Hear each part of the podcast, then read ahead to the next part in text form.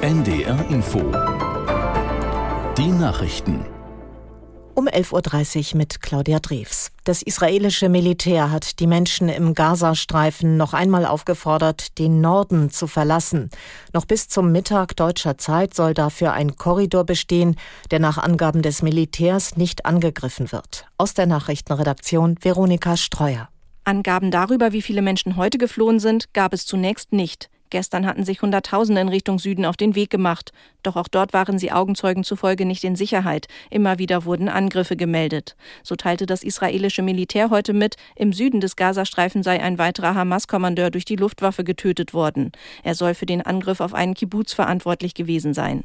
Außerdem teilte ein Militärsprecher mit, die Grenze zum Libanon sei abgeriegelt worden. Man habe auch das GPS in der Region unterbrochen. Das Auswärtige Amt hat jetzt eine Reisewarnung für Israel sowie für alle palästinensischen Gebiete und den Libanon ausgesprochen. Bisher wurde von Reisen dorthin nur abgeraten.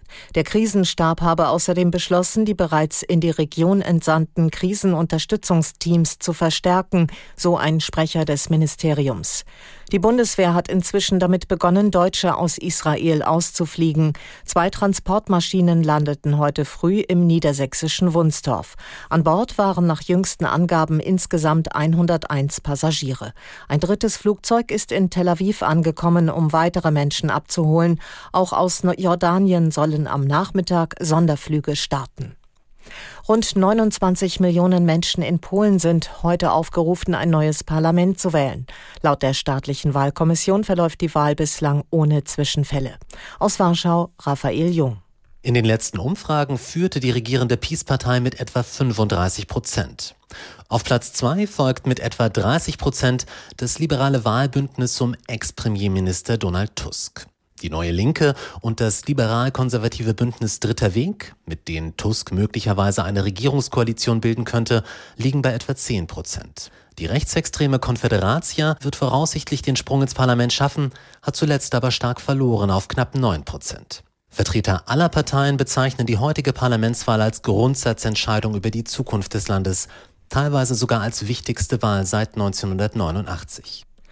Der Nordwesten Afghanistans wurde erneut von Erdstößen erschüttert.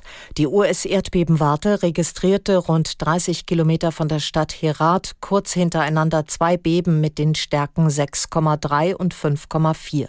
Informationen zu Schäden und Verletzten gab es zunächst nicht. Herat liegt in der Grenzregion zum Iran und gehört zu den größten Städten in Afghanistan. Dort hatte es bereits in der vergangenen Woche mehrere schwere Erdbeben gegeben. Minister Mindestens 2500 Menschen starben, mehr als 2000 wurden verletzt. Inmitten einer schweren politischen und sozialen Krise bestimmen die Ecuadorianer heute ein neues Staatsoberhaupt. Bei der Stichwahl treten die Linkspolitikerin González aus dem Lager des wegen Korruption verurteilten Ex-Präsidenten Correa und der Unternehmer Noboa gegeneinander an. Der Wahlkampf wurde von einer Welle der Gewalt überschattet. Unter anderem war kurz vor der ersten Wahlrunde ein Präsidentschaftskandidat erschossen worden.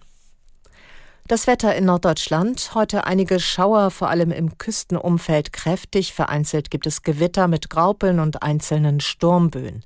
Zwischendurch örtlich auch länger trocken, 8 bis 13 Grad. Morgen wechselhaft mit einzelnen Gewittern, daneben zeitweise trocken mit heiteren Abschnitten bei 9 bis 14 Grad. Das waren die Nachrichten. Jetzt geht es weiter mit Tatort Ostsee. Wer sprengte die Nord Stream Pipelines?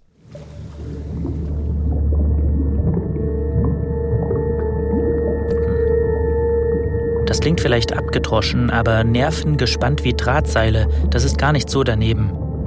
Wir haben ja keine Ahnung, wie es dem Team da unten geht, ob es allen gut geht. Außerdem sind wir die ersten Journalisten, die da nicht mit Maschinen runtertauchen, sondern mit echten Menschen.